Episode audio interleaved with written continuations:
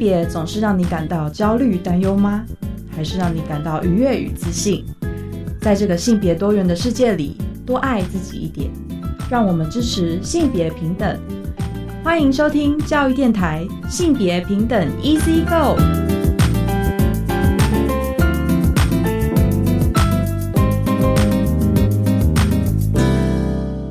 欢迎收听教育电台性别平等 Easy Go，我是玛丽。不知道大家这一拜过得好吗？有定时收听我们节目的听众啊，应该都是非常关心性别平等教育哦。那想必大家应该也有在发楼，像去年四月二十号，我们已经定为性别平等教育日，而性平三法其实也进行了修法哦。那跟我们节目最相关的就是性别平等教育法啦，所以其实像里面的内容包含有修订一些校园性平事件的考量范围，或者是教职人员的一些专业培训能力等等的哦，都是我觉得蛮棒的进展。那我们今年的节目也会邀请一些老师或者是一些 NGO 团体的朋友一起来聊一聊这次修法的一些重点哦。那这次呢，其实要跟大家在性别大八卦聊的不是修法本身，而是在呃这个新法通过之后呢，其实。呃，陆续有一些事件发生嘛，所以像台北市就出了一个比较需要关注的事件哦。台北市的高中性平案陈情人被曝光了，所以市长呢就扬言要查出重惩哦。稍后我们在性别大八卦跟大家分享相关的新闻。那今天的性别慢慢聊呢，我们邀请到的是一位我认识很久的朋友，那他是一位同志，同时也是一位基督徒哦。那或许有一些呃朋友听到这个两个身份，就会觉得哎，感觉有点矛盾或冲突哦。因为呃，我过去自己对基督徒的朋友也会有一些印象是啊，对多元性别的议题可能比较保守，或者是会比较焦虑一点。但其实基督徒社群里面也会有同志，那倒过来说，同志社群里面也有基督徒嘛。对，所以今天我就蛮开心可以邀请到我的朋友小恩来跟我们分享，作为同志基督徒他自己的生命的探索，以及他后来去报考神学院有一连串冒险的经验哦。那我们稍后呢再请小恩聊一聊他的生命故事。那我们先进行性别大八卦。性别大八卦。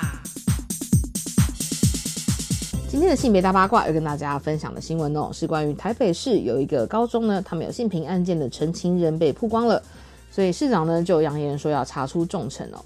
那这个新闻呢，其实我看到的时候觉得蛮惊讶的啦，因为通常不管是陈情人或者是案情，应该都不会被曝光哦。所以，比方说，像这一起发生在台北市的事件呢，其实就是陈情人的暗号遭到曝光。那这是发生在台北市某高中的师生恋的性平事件了。所以有学生呢，就透过一九九九和网络去进行澄清哦。那向台北市的教育局去报案。那理论上呢，这些陈情人的隐私应该要被保护的，但是却意外被曝光。所以相关人员掌握了呃这些内容之后，就施压要求学生要撤案。那台北市长蒋万安呢，其实就表示，这样子的事件呢是绝对不允许的。那其实 NGO 团体也相当关心这起事件，所以像人本教育基金会有一起找了台北市议员简书培召开了记者会哦。那针对这个陈情案却遭到泄密的状况进行讨论哦。所以简书培议员就表示呢，在二零二三年的十一月十三号，学生是在十二点的时候在网络上澄清哦，说教练和学生啊有师生恋的状况。结果晚上七点就被师长要求撤案了。那学生 B 呢，也是以一九九九申诉，结果隔天就在总教练还有教官等等的啊，就是师长的有点像是威胁之下哦，希望他可以撤案。那还说教育局呢会给学校看是不是有撤案，所以就让学生感觉到压力啊，不得感觉不得不撤案的状况哦。那类似的事件，其实呃，简书培议员就有表示，这个状况其实非常失职的，所以有要求市府要彻查到底是谁泄密。那从 NGO 立场来看呢，人本教育基金会执行长冯乔兰呢也有表示，学生检举过程发生了泄密啊，但是这些人其实不是性平业务的窗口哦，像包含我们刚刚说到的，有些可能是教练啊、教官啊等等的，那这些人不是窗口，却可以掌握清楚的资讯，影响到学生权益。其实会让人家蛮担心的。那我们未来如果有相关的事件，要在一九九九或者是网络澄清系统去分享的话，这样怎么可以保护澄清人的呃自身的隐私呢？那台北市政府应该也要慎重的去管理这些澄清的案件哦，所以也要求是是否要彻查。那这些学生其实也跟呃就是 NGO 团体有进行一些就是寻求协助，所以这个被曝光的学生 A 啊，他就有讲说。他检举隔天之后呢，他们学校的教练就找出他来，然后还集合他他到操场去公然威胁所有人哦，甚至直接讲出检举人的姓名，所以可以想象这个同学会承受多大的压力哦。那另一位呢，网络澄清的同学呢，其实也碰到学校其他老师开始冷嘲热讽，跟他讲说：“哎呦，我跟你讲话说话要小心耶，不然会被检举哦。”然后就让这个同学感觉压力很大，就没想到连其他的老师都这样对待学生哦。那当然有同学们还有给一些补充啦，比方说事发的那个威胁同学的学校的组长或者是防护员或者是教练，虽然有被停职，但是在学校里面还是会遇到，也有不少人呢被私下叫去问话。说要处理相关的事物，结果这一切就让学生开始感到困惑：这些调查到底开始了没有？对，那当然依照啦性别平等教育法的一些啊原本我们在法律中的规定哦，这些情况是绝对不可能啊被容许发生的哦。所以显然啊有出现了蛮多像是处理相关人员的性别敏感度很低、不够专业，甚至是他把这些个人资讯泄露给那个当事人或者是周边的师长，都是非常大的失职哦。那这部分呢，其实台北市长就有承诺说，绝不容许校园霸凌，还有这些性平事件一定会彻查到底，所以也立刻启动了正风专案哦。那希望我们在这起事件上面，我觉得算是一个很大的警示啦。希望未来也不要再发生类似的事件了。那邀请大家持续关注相关的新闻啦。以上呢就是今天的性别大八卦，稍后回来性别慢慢聊。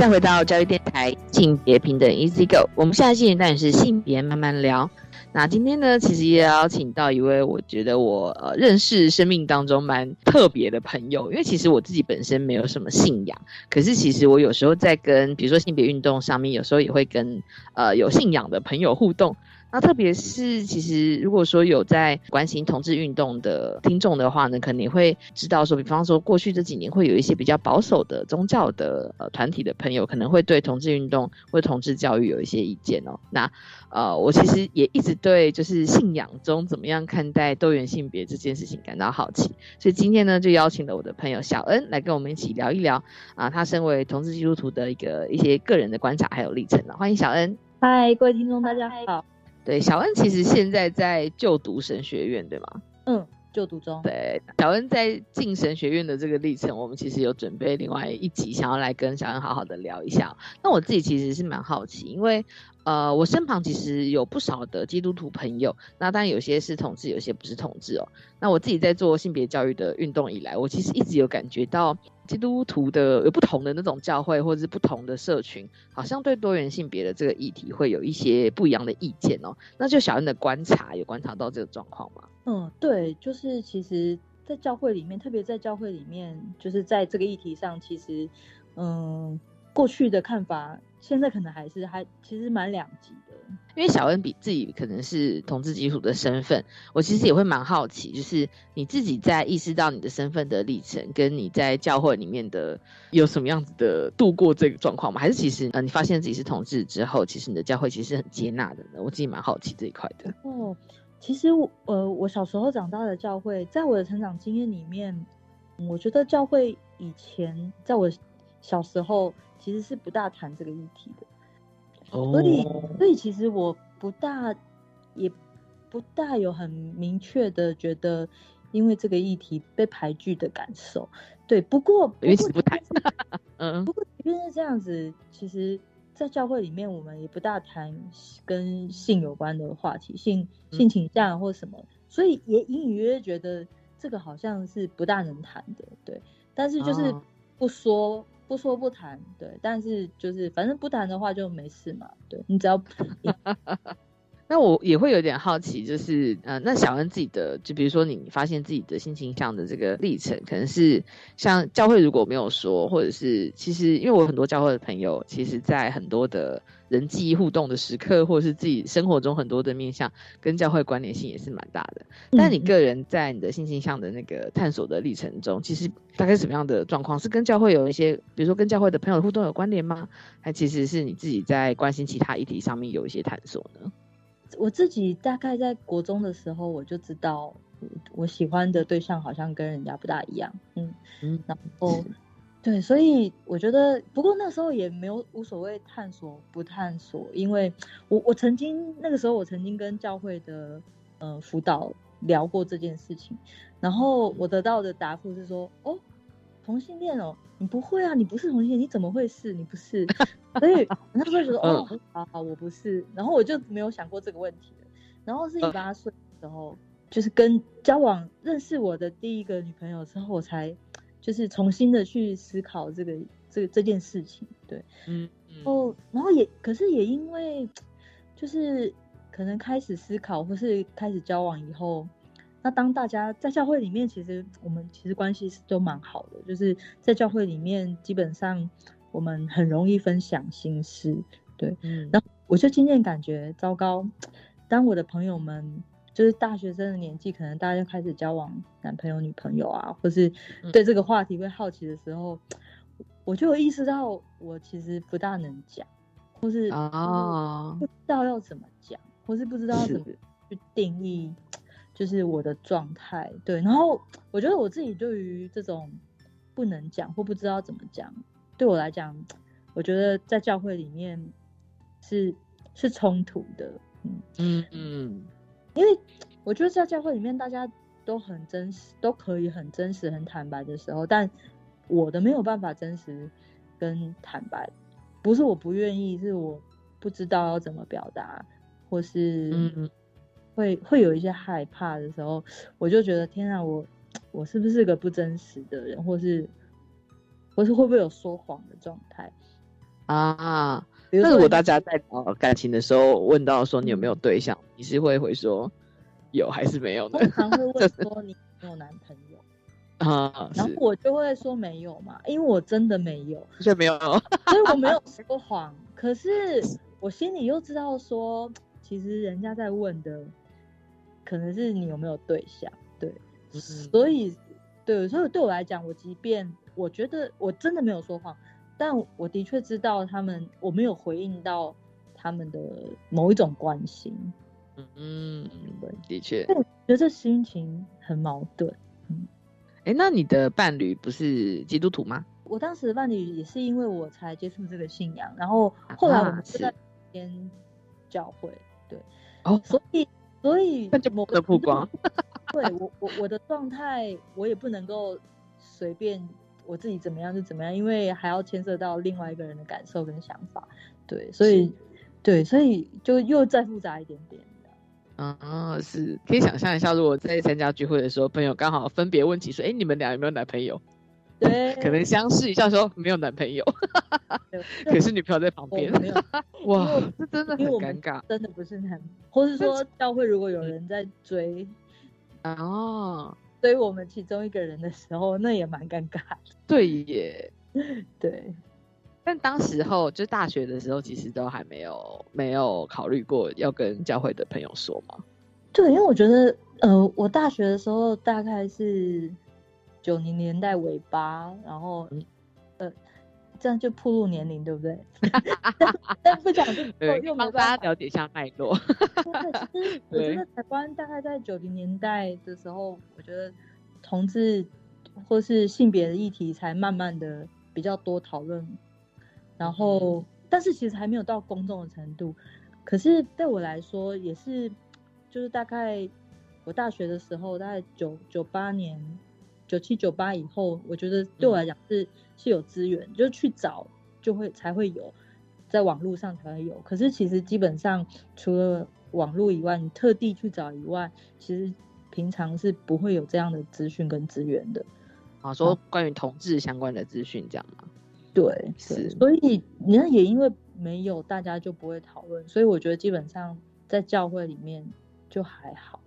我就只有遇到当人家来关心我们自己的自己的状况的时候，才会遇到挣扎这样子。嗯，是对，因为我也有在想着，假使嗯，我身旁的朋友，应该说很多人可能在出柜之前都会有这样子的。觉得有压力吧，就是到底要跟身旁那么关心你的好朋友说呢，还是也担心说了之后大家的反应，或者是会不会甚至是不接受的？所以我觉得那个出柜的挣扎点，其实可能蛮多同志社群的朋友都有经验过。但因为 有个印象是，呃，有蛮多基督徒，我觉得有一些宗教信仰对于同志的这个议题，就是因为不了解，然后也没有想要了解，所以其实是可能会就像你一开始听到的，哦，没有，你应该不是啊，或者是甚至会觉得这样不好。哎，我觉得那个如果有宗教信仰的话，我自己想象，我可能会有第二层的担心是，那这信仰对我这么重要，如果我的这个社群的朋友不接纳我的话，我可能会非常的痛苦，对啊，所以我就是想象到那个真的怀抱着很大的秘密不能说的那种，就是压力的感觉吧，嗯，对啊，小恩也是有有感受到这个部分吗？对，所以有时候。感觉我觉得我自己还好，可是我后来接触一些跟我一样身份的同志基督徒以后，我就发现很多人他们就必须过着两种生活。嗯，是，因为同在教会的时候跟对同志这一块，你的感情，呃，我们的感情跟我们的一些思考是没有办法跟人家分享的。可是，在教会又要跟大家一起进行一些宗教活动啊，或是分享你。生命里面的所有事情的时候，就感觉这一块要区隔开来，这样子。嗯，好像是大家共同的的一个经验。嗯，你后来有就是某个时刻，你决定要跟跟大家说了吗？我自己采取的方法，其实后来是用其他的方法慢慢远离，就是原来的教会。对 啊，你的意思是，就是你你去寻找了新的教会，这样吗？对，那时候有一个。是让我知道说，哦，原来台湾有一间就是接纳同志的教会，对，嗯，所以不过因为我从小在教会长大，所以就是每个礼拜都去同一间教会的情况下，其实你突然一周不在很奇怪，嗯，所以然后是相隔了，我大概隔了六年之后，就是才有办法慢慢脱身，对，那个时候有一个老师，他呃帮一个老师做研究。然后那个研究必须就是去针对在教会里面的那个志工访谈，然后因为你要访谈教会里面的人，你就是他们做礼拜的时候，你去堵他们嘛。嗯嗯。啊，那刚好全台湾教会做礼拜的时间差不多都是差不多时间，所以我就可以理所当然的。因为做研究的缘故，然后就就慢慢的可以不去我原来的教会这样。哦，研究结束以后，我也没有再回去了这样。是，但是他感觉他们还是会有点觉得，哎，怎么没有再来了？对对对，所以虽然在他们问不到我，可是他们就会问我的爸妈。哦，是家人会在同个教会这样子。对，像像我这种。好，在教会长大的人来讲，通常我们整个家人或整个家族都在那里。是哇，我等一下也会有点想要想要了解，就是那你的这个转变会不会也让爸妈开始想说，嗯，小孩怪怪的。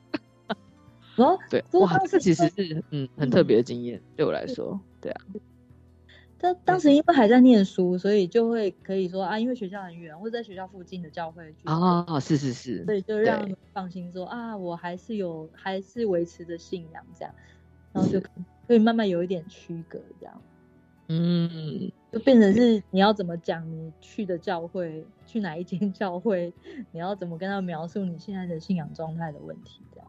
OK OK，因为我觉得你讲到时间蛮关键，这个刚好也跟那个同志咨询热线协会之前有做过一个调查哦。其实蛮多学生大概在国高中会发现自己的性倾向，可是很多就是那时候的调查而言，看起来最多人会选择跟别人说，或者是去呃出柜的时间，可能是在大学之后。嗯，然后我觉得那也完全可以理解，就是你可能在外面其他县市住，或者是你可能就算是同个县市，你可能住学校宿舍。对，或者是有社团、有 NGO 团体的资讯，然后你有更多的自由性，又不是跟比如说国高中生会跟同学绑在一起嘛，对，完全可以想象。像小恩刚刚就说，嗯，刚好，甚至还有教会的这一层关系，都可以用大学的研究或者是大学生生活状态来去做一个缓所以是在当时，对对，这个独立的感觉让你探索了，就是好像可以。比如说，在教会的的那个不同的教会里面，有些是可以就是主动公开你的身份的这样子。嗯嗯嗯嗯嗯嗯，对。所以我后来去的教会就是去嗯同光同志长老教会。对，是。但在新兴教会的话，当然就没有问题。就是我觉得在那里，其实基本上他大部分它跟一般教会其实差不多，就是聚会内容形式差不多。可是唯一的差别就是。我我觉得在那里我可以很很自在的，就是聊任何的话题，比如说大家也很自在的，呃，大家大家会很自然的问我说，哦，那你现在就是有女朋友吗？然后我就说，哦，有，因为他问的问题是正确，就是。有女朋友，然后我就哦有，然后在一起几年，就哦嗯六年，然后哦哦那个谁谁谁，我们教会谁谁谁，他们也是在一起，跟你们一样，什么什么，就我们会很自然的，就是聊，然后。互相连接，然后就知道说，哦，原来，哎，就觉得原来这里有很多人跟我是类似的，是一样的，嗯嗯嗯，就非常自然，就觉得哦，什么都可以聊，哎，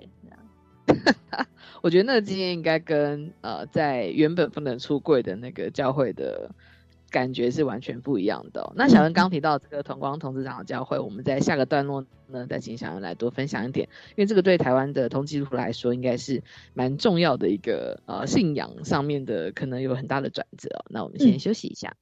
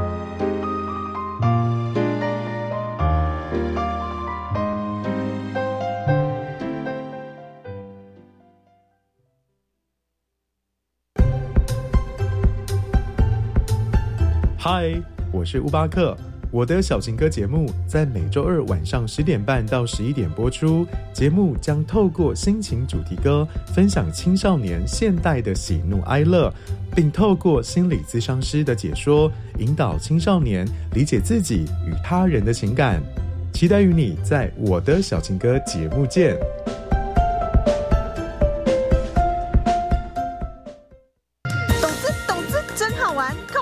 我去年拿的动资券还可以用吗？没问题，可以延长抵用到六月三十号。太好了！今年的青春动资券一月一号起开放领用，抵用到十二月三十一号哦。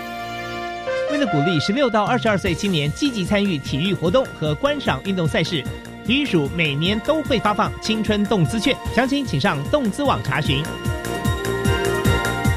以上广告，教育部提供。女儿啊，那你工作期间有存点钱吗？妈，放心啦，除了雇主每月提缴的退休金，我也参加个人自愿提缴退休金哦。且自提的退休金不计入薪资所得课税，每年还可以分配投资运用收益。领取时啊，还可以享有至少银行两年定存利率的保证收益哦。哦，劳工自提好处真多。以上广告由劳动部劳工保险局提供。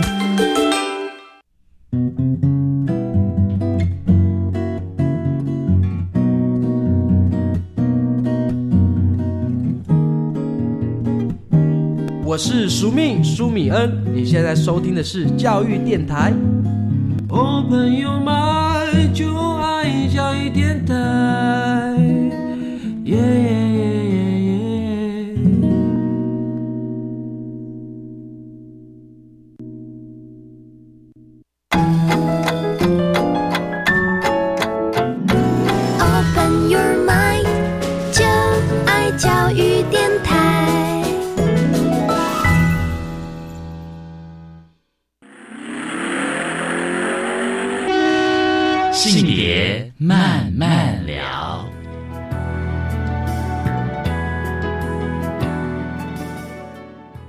再回到性别慢慢聊。那我们今天呢，邀请到一位同志基督徒小恩来跟我们一起分享他的信仰还有性别的探索之路哦。那小恩刚刚在上一段最后有提到，其实一开始怀抱着秘密哦，就是在自己的教会里面没有办法出柜，但是后来有找到了一个可以出柜的教会，事实上就是一间同志教会吧、同光同志长老教会。那可以请小恩跟我们介绍一下这个教会的组织吗？呃，同光同志长老教会它成立于一九九六年，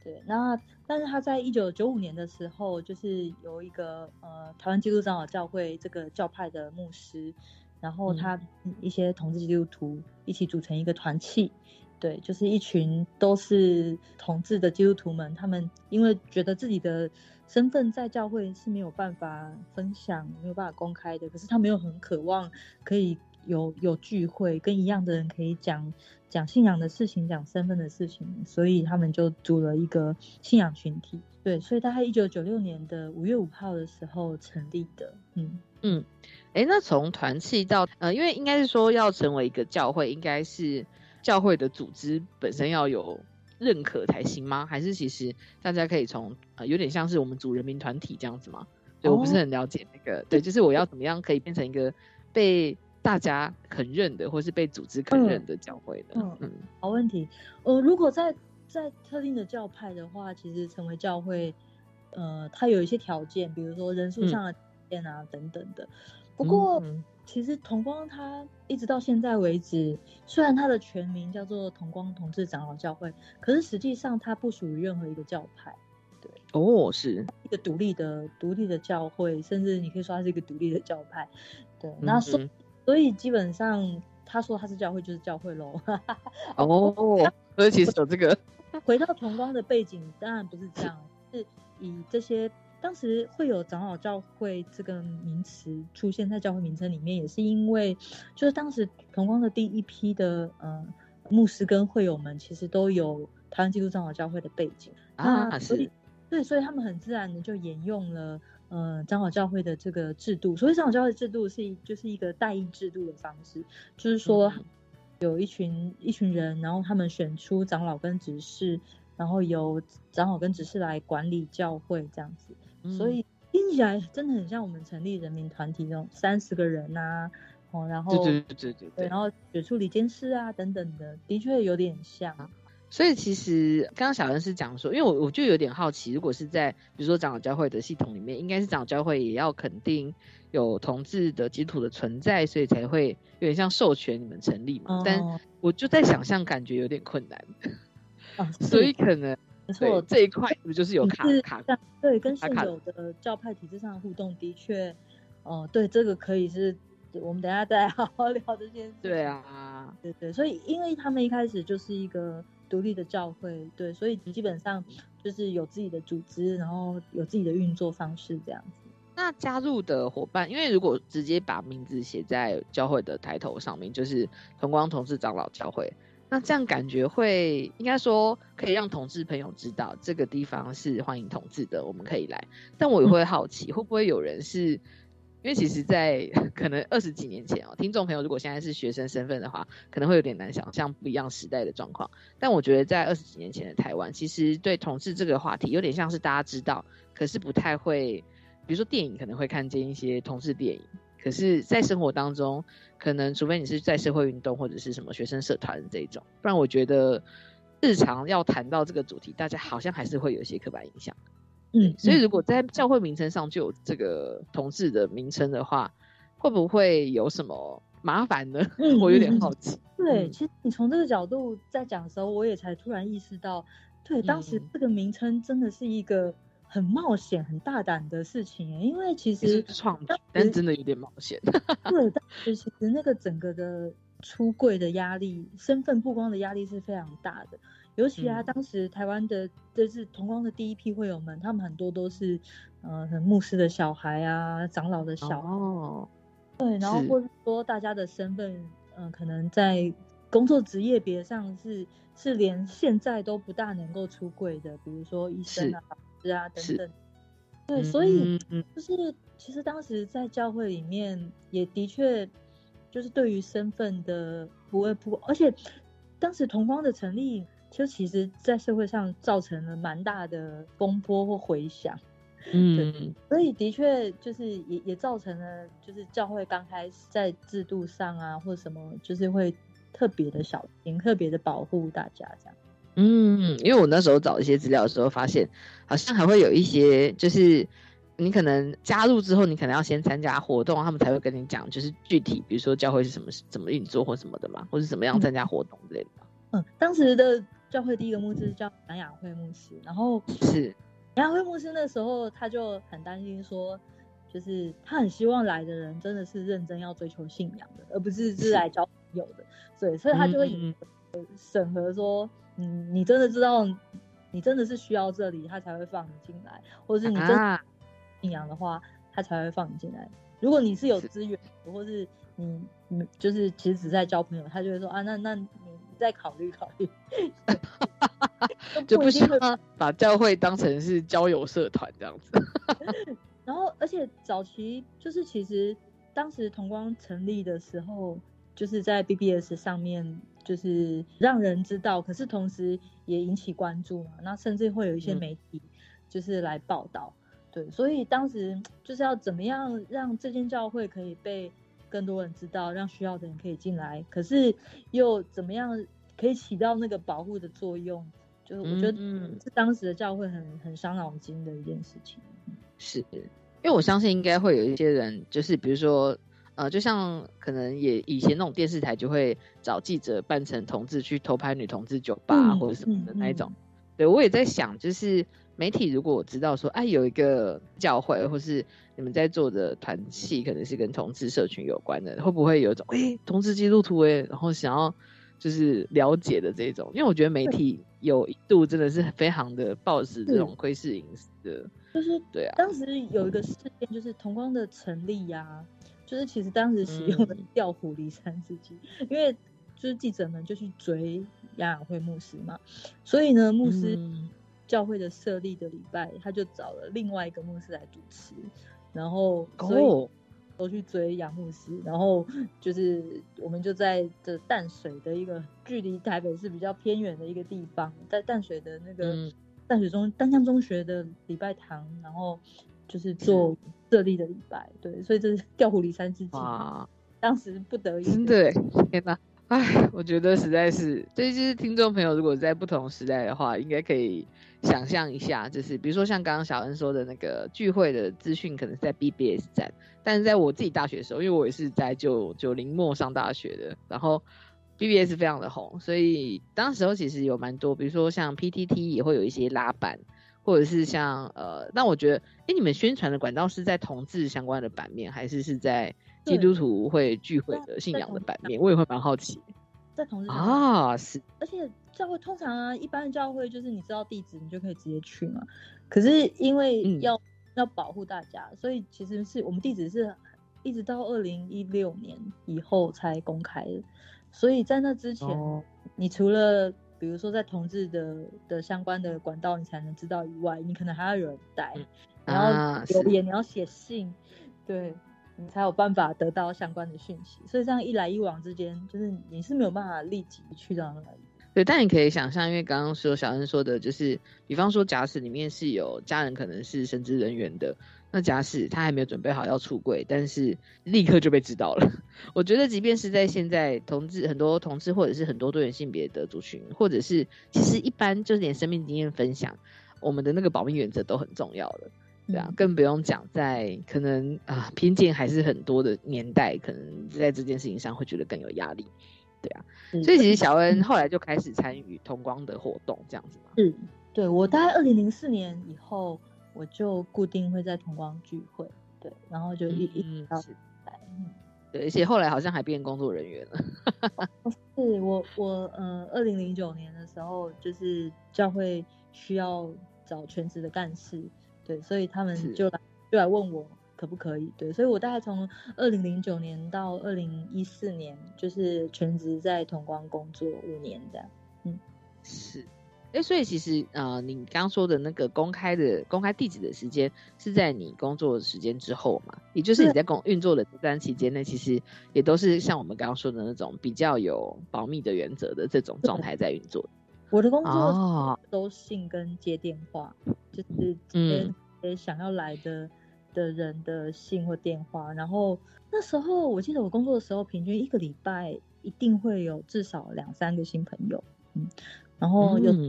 定事件的时候，就是有时候可能一个礼拜十几个、二十个都有可能。嗯，是先处理回应那些想要来的人这样子。我觉得这其实这个存在也很重要，因为。像我小恩是我算是我认识的第一个同志基督徒，但我后来陆续在多元性别的分享里面，其实也会碰到很多就是有信仰的朋友，然后其实大家就真的会，比如说就是那种哦，我知道真光和同光，因为后来还有另外一个真光教会嘛。对，然后大家就是会就是很开心的讲说，其实他也有在呃想着，可能比如说他现在在自己的教会有没有需要，他他有没有能量跟大家说，如果没有的话，就是还好上来台北比较多资源，对，我就也对啊，我就想说啊，可是其他县市的基督徒朋友该怎么办？这个聚会他没有办法到现场，到底该怎么做？对啊，早期是真的台北就是资源都有善的资源都集中在台北，不过现在好一点。现在全台湾大概台北、台中、高雄，其实都有同志的的教会或信仰群体。然后在其他地方，其实也有一些友善牧师的教会可以去啊。是我感觉我们会需要友善教会的名单。如果说呃同基督朋友们觉得焦虑的时候，可能可以先去找这些友善的社群互动哦。对，但是呃，我们下个段落，哎，对我们下个段落再想要再跟小恩聊一下的是，因为其实，在有点像小恩在工作的，就是教会的工作这段期间，其实也有另外一个，就是像我们刚刚前面说的，比较反同的那些，或是反性别教育的事件发生中。那不知道小恩在教会里面有没有什么观察？我们下个段落再跟小恩继续聊这个主题。我们先休息一下。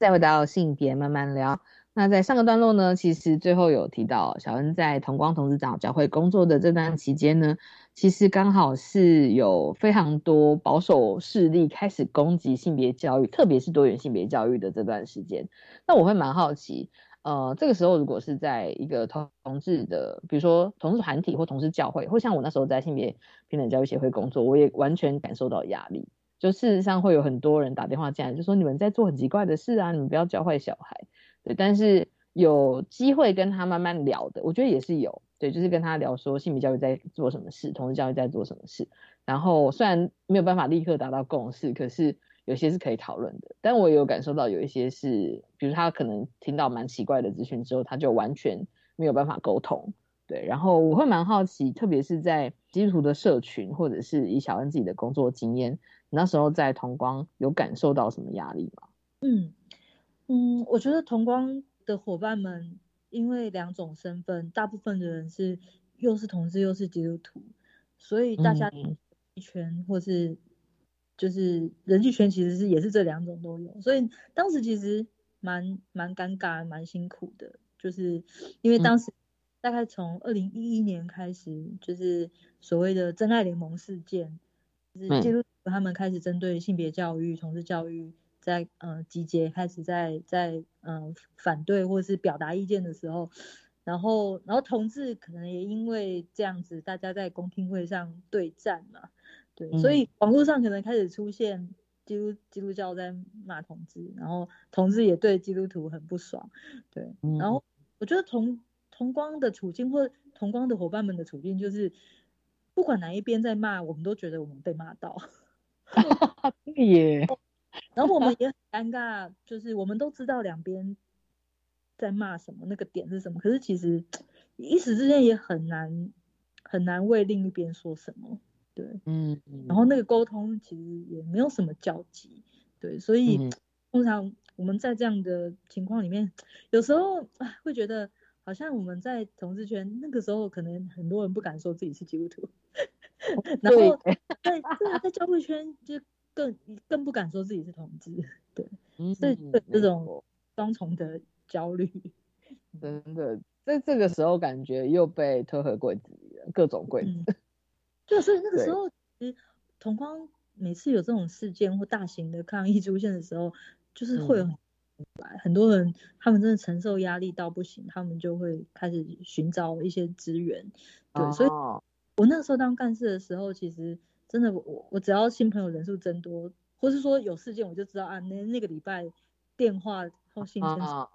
对耶，的确，因为其实在当时候有很多，比如说扭曲的资讯，但我可以想象，假使因为有一些就是比较愿意了解，他可能会询问说，是真的是这样吗？比方说，你们真的在讨论这些教案的内容吗之类的。那种想理解的人也有，但是有更多可能是看到之后就觉得你们这样做是错的，或是我觉得你们这样做很奇怪之类的这一种也有。对，然后如果是基督徒的朋友感受到这件事，我在想会不会甚至有些是来自家人，就是看到假资讯之后被误导了。那到底？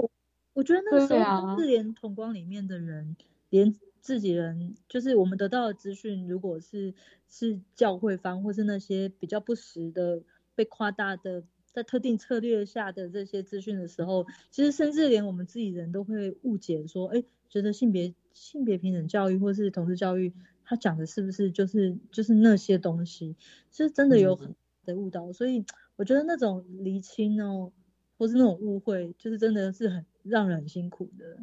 嗯，而且与此同时，我还记得当时候，因为社群的朋友就有号召说，哎，我们要一起去那个。公馆那边好像有个长老教会，然后要去做个抗议。我那时候想说，嗯，为什么要特别去教会抗议？对，然后这个好像也跟小恩的生命经验有蛮大的 关系。哦，就那几年，就是其实，比如说真爱联盟的事件，嗯，有呃是比较灵恩派的教会，比如说灵粮堂也好，或者是呃那个。然后包括那时候其实是一个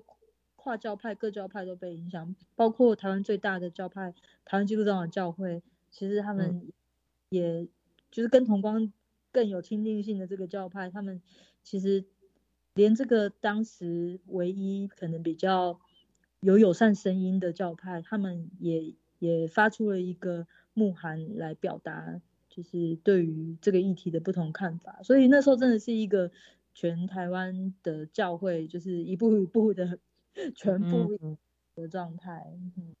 慕函的概念有点像是呃总会的行政通知这样子吗？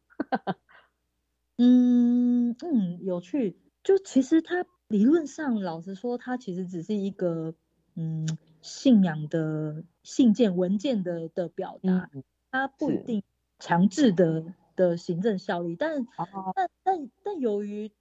嗯，我觉得他他是在呃长老教会的第五十九届的通常年会嗯会议里面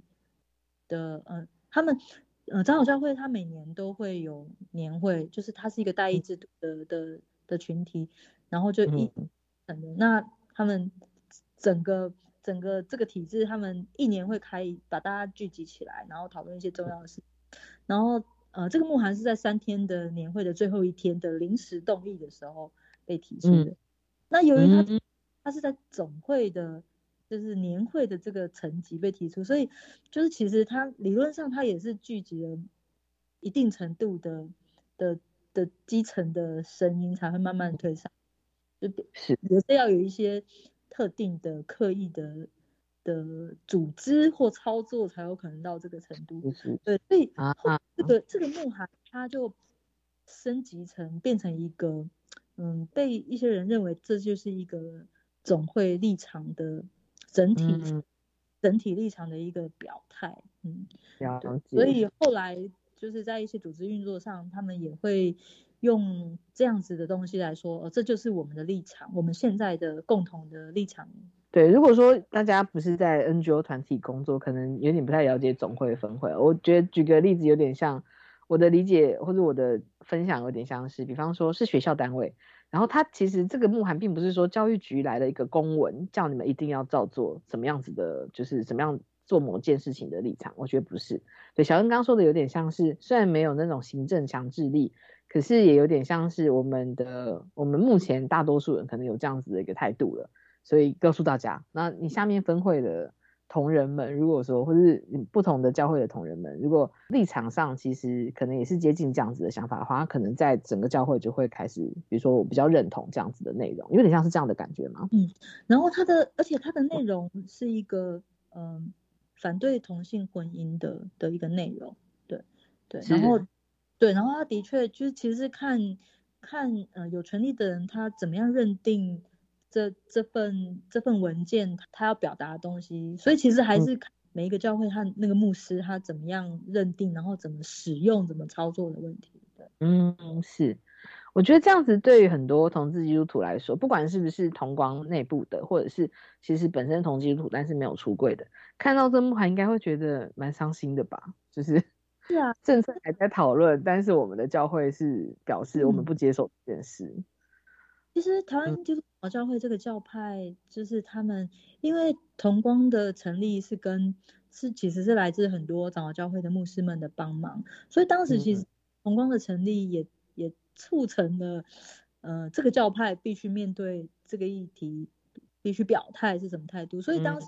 总会的研究发展中心，就是他们就启动了一个研究计划，然后他们在二零零四年的时候发表了一个同性恋议题的报告书。嗯，那可是，在这个报告书里面，其实有蛮多，呃，它大概有三组的，有社会社会学的、医学的跟呃圣经与神学的部分。那其实里面有蛮多，就是最新的研究，然后有一些对同事蛮多对同事友善的的内容。那主要是希望促成大家对于这个族群可以有更多的了解，然后也认为，呃，到底到底信信仰上。呃，这个东西到底要怎么判断？就是就是，其实是促成大家有更多了解，不轻不轻易随便的就下判断，认为这个了解或关怀是更重要的。所以在这个氛围下，其实几乎台湾的基督教其实大概有九成在神学上都是比较偏向保守的的状态。可是，在长老教会里面，就是在当时的这个，就几乎。基督教都反同的状态下，有有这样的一个文件或报告书出来，其实是意义非常重。对，所以当时就是很多基督徒他们如果要逃离教会，他们可能就会选择长老教会。哦，他不一定有办法去到同光，可能同光太明显了。可可是他们长老教会至少还有空间，或是长老教会里面是有牧师是支持的，这是他们可以感受到或知道的。可是在这个慕寒之后，就是对某个程度对大家来讲，就是等于全台湾的基督教都反同了啊，是。对，那甚至那些长老教会的信徒、同志的信徒，他们其实更伤心，对，因为是被自己的。教会教派，其他教派可能还没那么明，还没有到这种官方层级的的表达。嗯，可是当这个慕寒一出来，甚至被界定在某一个官方立场的时候，其实对于这个教派里面的同志基督徒来讲是很伤心的。嗯嗯，了解。那今天小恩其实分享蛮多，就是他用同志基础的身份参与到性别运动的这个脉络。虽然他可能想说，哎，这不是教会内部的一些立场观点，或者是教会内部的有点像是呃回应或者是小小的抗争嘛？但我觉得他拉到我们性别运动的历程上，其实呃宗教跟性别教育，我想从来就不是对立的，但是会有很多不同的人有不同的立场。那他会把这个立场加在，就是面对同志教育或者是多元性别教育的时候，会有更多刻板印象的存在哦。啊，所以今天我们在啊，这跟小恩约了上下集啦。如果听众朋友好奇哈，其实其实停在这边好像会有一点点啊，觉得有点伤心或者有点无力感。但其实我相信能量是平衡的啦。这样的反错其实也促使了小恩做了一个勇敢的尝试哦，就是小恩后来去报考了神学院。有点重叠到这个时间点，那我们在下一集呢，会请小恩再来多分享一下神学院以及小恩其实后来有参与一个微光计划的培力友的行动。那我们今天就非常谢谢小恩在上集的分享，谢谢小恩，谢谢大家，谢谢，欢迎大家收听我们下集跟小恩继续聊聊基督徒同志的探索和性别之路哦。那我们今天就先分享到这边了，感谢各位收听，谢谢大家，拜拜。